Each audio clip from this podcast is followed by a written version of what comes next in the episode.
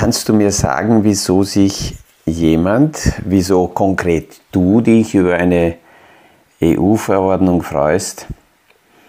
Diese Frage hat mir ein, ein lieber Freund und jemand, mit dem ich im Kapitalmarkt sehr intensiv zusammenarbeite, gestellt.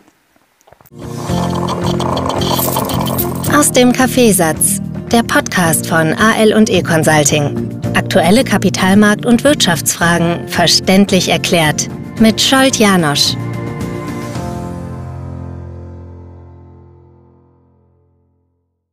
Nachdem die, also die, die Rahmeneckdaten der neuen Kleinanlegerstrategie der Europäischen Union präsentiert wurden und in der Runde dort sehr viele eher, ich würde mal sagen, schockiert waren, und ich anscheinend der Einzige war, der gesagt hat, der sieht das recht positiv. Und ich möchte darauf heute ein bisschen eingehen, weil ähm, für mich, und es ist wieder mal, wird eine Geschichte äh, klar, jeder hat aus seinem Blickwinkel recht. Es ist natürlich nur die Frage, ob das für andere auch interessant ist. Wenn ich ähm, meine Podcasts so anschaue, was ich hier mache. Und auch wenn die Grundidee eine ganz andere war, nämlich in der Pandemie, in einer Phase, wo es nicht möglich war, permanent bei allen äh, Kunden immer präsent zu sein, physisch präsent zu sein, hat die Technik sehr gut geholfen oder sehr stark geholfen, hier äh, näher aufzubauen und Themen, die aktuell äh, Kunden beschäftigen, äh, abhandeln zu können. Und die erste Zielsetzung der Europäischen Union erfüllen, erfüllen meine Podcasts auf jeden Fall. Da geht es darum, auf jeden Fall den Kleinanlegern deutlich mehr Nähe zum Kapitalmarkt zu geben, mehr Verständnis zu geben, Barrieren abzubauen, so mystische Themen einfach ent zu entmystifizieren und das Ganze nicht oberflächlich und, und, und zu leicht darzustellen, aber auf jeden Fall ähm, dafür zu sorgen, dass eben mehr Nähe entsteht, also die Finanzbildung im Vordergrund zu stellen. Das ist eines der wesentlichen Punkte in dieser Kleinanlegerstrategie, was die Union ansetzt. Bis 2025, 2026 sollen die Rahmenparameter komplett fertig sein und es wird daneben auch noch eine äh, neue Behörde entstehen, die AMLA, Behörde mit etwa 300 Mitarbeitern, soll schon ab 01.01.2024 die Arbeit aufnehmen. Es wird derzeit noch diskutiert, wo diese Behörde ihren Sitz haben wird, ob in, in Paris, Frankfurt oder sogar möglicherweise in Wien. Und äh, mit welchen Themen beschäftigt sich dann diese äh, Behörde und was steckt da wirklich hinter dieser Kleinanlegerstrategie? Es, gibt, es werden viele bis jetzige äh, Regelungen zusammengefasst, angefangen von der MIFID, die ganzen Transparenzthemen, IDD und ich möchte jetzt nicht alle ähm, Regulierungen, die es bis jetzt gegeben hat oder die es schon gibt, aufzählen.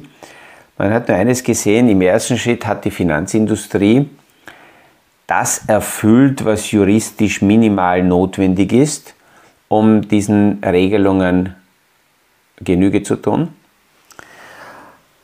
Wenn man aber als Anleger oder auch als Berater hergeht und diese unterschiedlichen Auslegungen bei den unterschiedlichen Instituten miteinander vergleichen will, dann ist das unmöglich, weil jedes Haus, jeder Jurist auf seine Art und Weise die ganzen Themen interpretiert hat und somit ist eine Vergleichbarkeit nicht gegeben. Und man muss leider dazu sagen, dass auch inhaltlich äh, sehr viele Themen ja schlichtweg äh, nicht komplett falsch sind, aber nicht hundertprozentig richtig.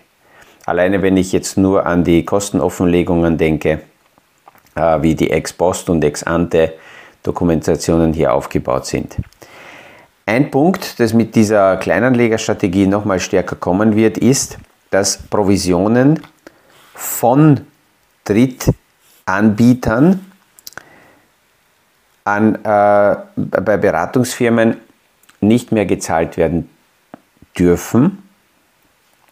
Ähm, was heißt das? Nehmen wir als Beispiel die Investmentfonds.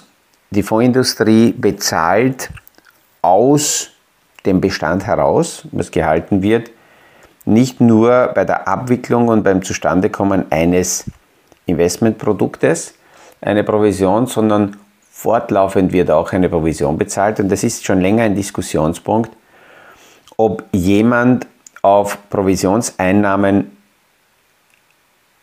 Anspruch haben darf, ohne dass laufend eine Gegenleistung, eine dokumentierte äh, Gegenleistung erbracht wird.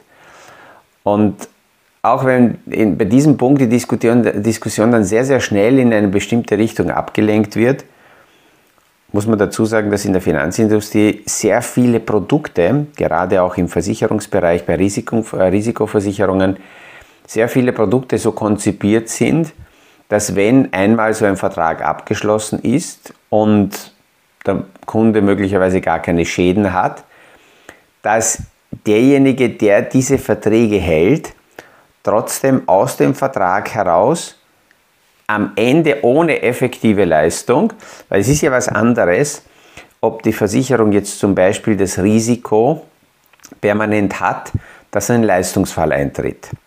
Dafür wird ja eine Prämie bezahlt. Aber der Makler, der Versicherungsmakler, der da dazwischen ist und der diese Bestände hält, der bekommt sehr, sehr oft, nicht mehr bei allen Produkten, aber bei sehr vielen Produkten laufende Provisionen, ohne dass hier aktiv eine Leistung erbracht wurde. Es wird dann immer äh, äh, gerechtfertigt, indem man sagt, naja, man ist auf Standby und wenn der Kunde was bräuchte, müsste man ja da sein und die Infrastruktur ist aufgebaut und äh, dafür äh, wird, wird also ähm, die Provision vereinnahmt. Und was hier ganz klar drinnen ist, dass Provisionen für Produkte, wo keine Beratungsleistung erbracht wird ähm, oder Execution Only, das sind so spezielle außerhalb der Massenprodukte, erbrachte Produkte auch da keine Provisionen vereinnahmt werden dürfen. Gehen wir aber noch weiter und ähm, wenn man die einzelnen Punkte näher zerlegt, dann ist es oft so, dass ich mir denke, alle, die da dagegen sind, dass diese Offenlegungen kommen und dass der Kleinanleger deutlich mehr Möglichkeiten hat und mehr Einblick hat, die wollen einfach nur verhindern, dass die Anleger mehr Einblick haben. Ähm, und ja, dann muss man das dem Kleinanleger eigentlich erklären, warum man diese Entmündigung, die eh schon über Jahrzehnte stattgefunden hat, warum man das weiter aufrechthalten will. Im zweiten Punkt muss im besten Interesse des Anlegers müssen die, die Produkte konzipiert werden.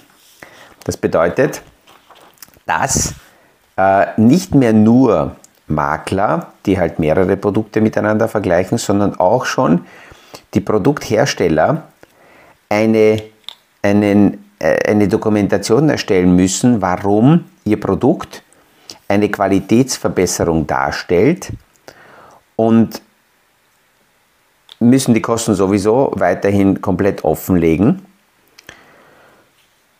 Und was noch wichtig ist, dass bei jedem Produkt quasi ein, ein Quervergleich für den Kunden zur Verfügung gestellt werden muss, damit er sieht, was sind die Alternativen in der jeweiligen Kategorie wer sind so quasi die Konkurrenten dieses Produktes.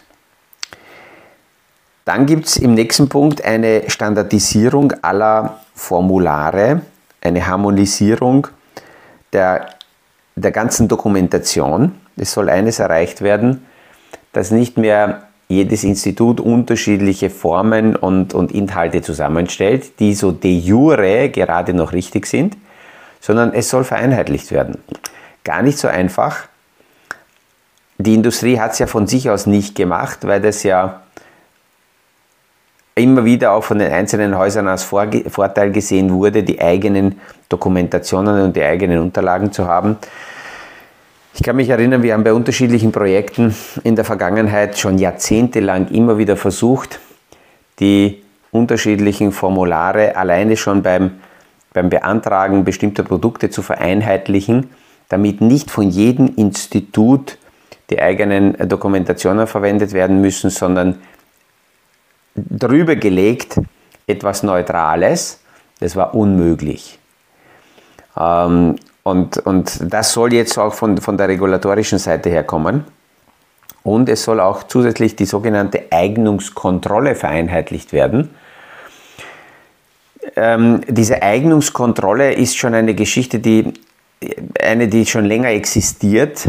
Es wird unterschiedlich ausgelegt. Wenn man das sehr einfach äh, übersetzt, heißt es, dass die Institute, die Berater, die Verkäufer sich von der Eignung des Kunden überzeugen müssen, müssen ob der Kunde für bestimmte Produkte, die möglicherweise komplexer sind, ähm, tatsächlich auch geeignet ist. Und hier soll nicht nur eine Harmonisierung äh, durchgeführt worden, werden, sondern der Kunde soll viel, viel stärker auch auf die Verlustfähigkeit bestimmter Produkte hingewiesen werden. Und hier soll getestet werden und überprüft werden, ob der Kunde mit diesen möglichen Verlusten, die bei den Produkten auftreten können, überhaupt umgehen könnte. Das ist auch so ein Punkt, das natürlich, ähm, also aus meiner Sicht durchaus positiv ist, weil wir hier auch in den Podcasts bei sehr vielen Fragestellungen merken, dass es ja nicht nur darum geht, permanent rosarote Brille aufzusetzen und Visionen und Stories und Perspektiven nach vorne den Kunden zu verkaufen, sondern bei den Produkten neben den Chancen auch die Risiken anzuschauen. Jeder will 10, 15, 20 Prozent pro Jahr Wachstum haben, aber die wichtige Fragestellung ist, welche Schwankungsbandbreite hat das Produkt wie schaut, aus mit, wie schaut es aus mit den Abwärtsrisiken? Wie haben diese Abwärtsrisiken sich in der Vergangenheit ausgewirkt? Das ist natürlich keine Garantie für die Zukunft, aber ich habe zumindest ein Gefühl, was auf mich dazukommt und wie ich damit umgehen würde. Ähm, was wird noch äh, kommen? Die Produktprüfungen äh, werden neuen Verfahren äh, neue Verfahren bekommen und es gibt sogenannte Preisbildungsverfahren, die dann offengelegt werden müssen. Das heißt, die einzelnen Produkte müssen aufzeigen, wie kommen die Preise zustande, die der Kunde bezahlt, wenn er ein, ein bestimmtes Produkt kauft.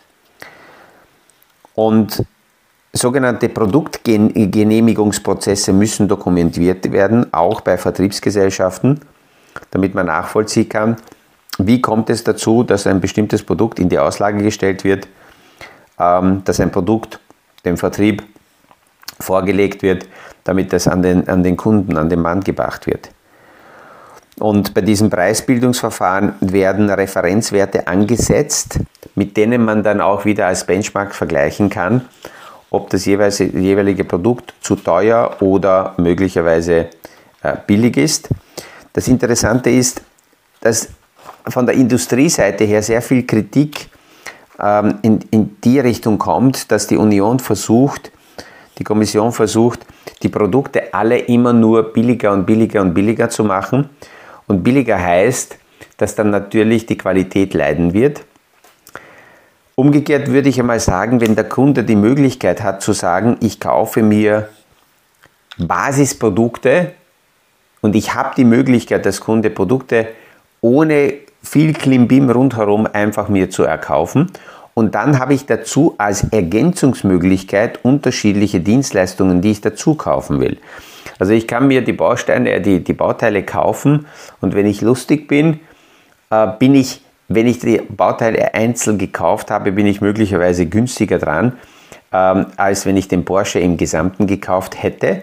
Ich hätte theoretisch die Möglichkeit, selber das Ding zusammenzubauen, aber ich kann danach mir auf der fachlichen Seite dementsprechend Know-how zukaufen, damit möglicherweise nicht nur ich alleine mit, dem Porsche, äh, mit den Porsche-Bausteinen herumbasteln muss, sondern mir jemand das Auto dementsprechend dann bauen kann. Und so ähnlich soll in der Finanzindustrie die Möglichkeit da sein, für den Kleinanleger dass er die Produkte quasi auf der nackten Wiese möglichst kostenoptimiert sieht und ob und in welcher Form dann diese Produkte zusammengekauft werden und mit wem die zusammengebaut werden, diese Entscheidungsmöglichkeit soll der Kunde bekommen.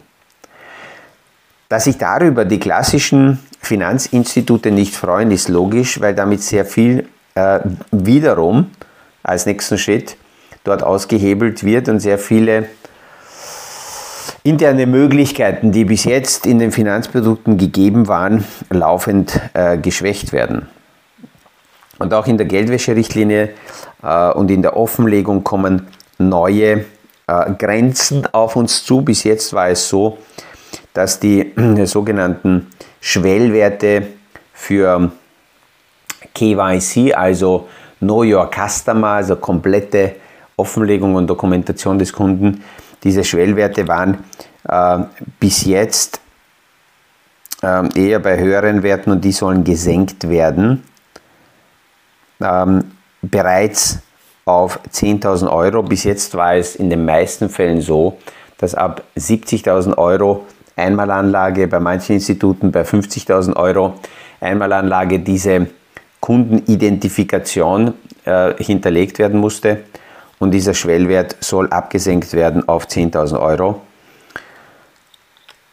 Und auch die laufende Dokumentation des Kunden soll nicht mehr bei sogenannten PEPs, also Personen, die ähm, in der Auslage sind und in kritischen, in sensiblen Positionen sitzen, dort soll die Dokumentation jährlich erfolgen, die Aktualisierung und bei quasi normalen Produkten soll diese Aktualisierung sogar ausgedehnt werden auf fünf Jahre.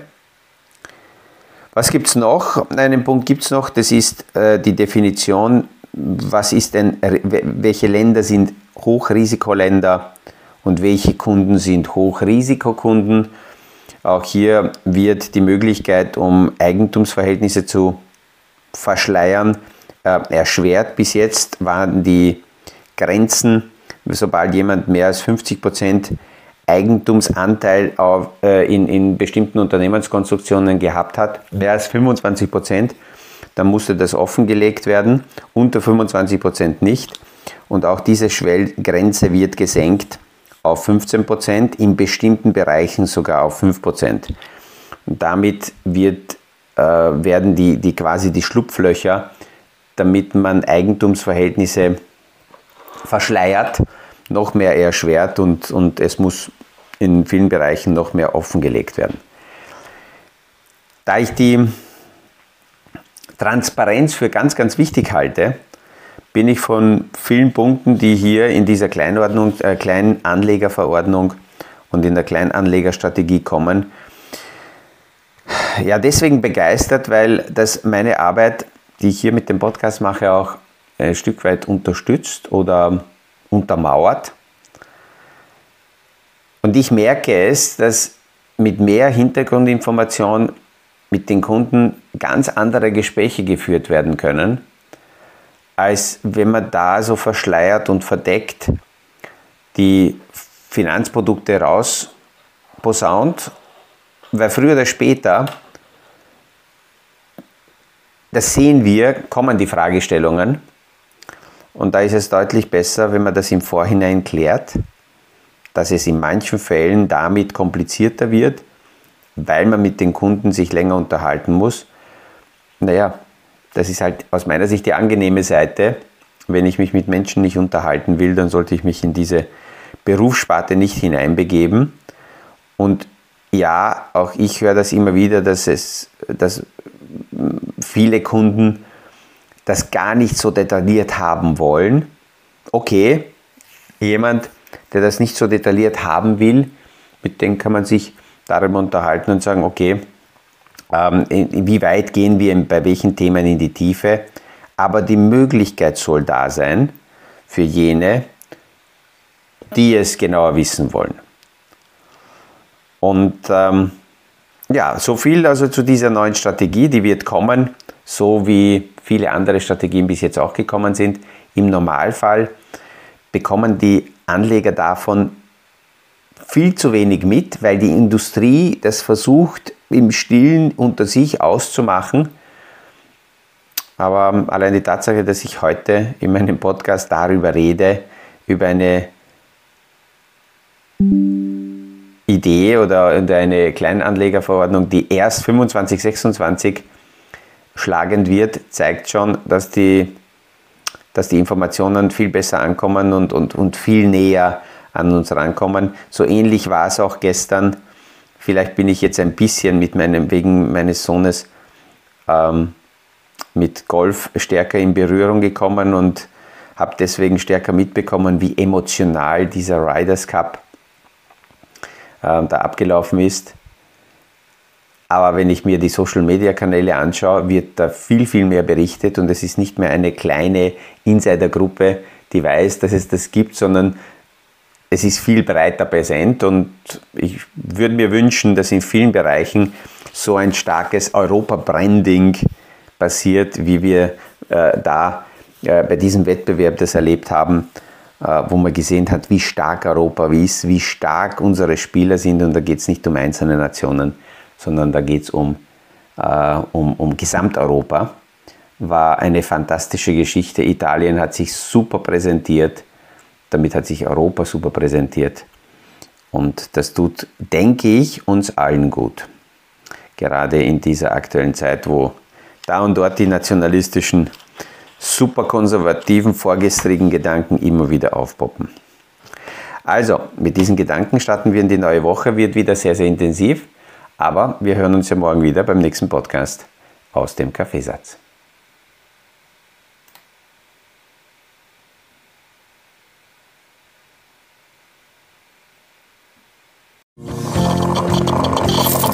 Das war aus dem Kaffeesatz, der Podcast von AL und E Consulting zu aktuellen Kapitalmarkt- und Wirtschaftsfragen, verständlich erklärt mit Scholt Janosch. Aktuelle Fragen, Rückmeldungen und Anmeldungen zum nächsten Kapitalmarkt-Talk findet ihr auf unserer Homepage www.aleconsulting.at.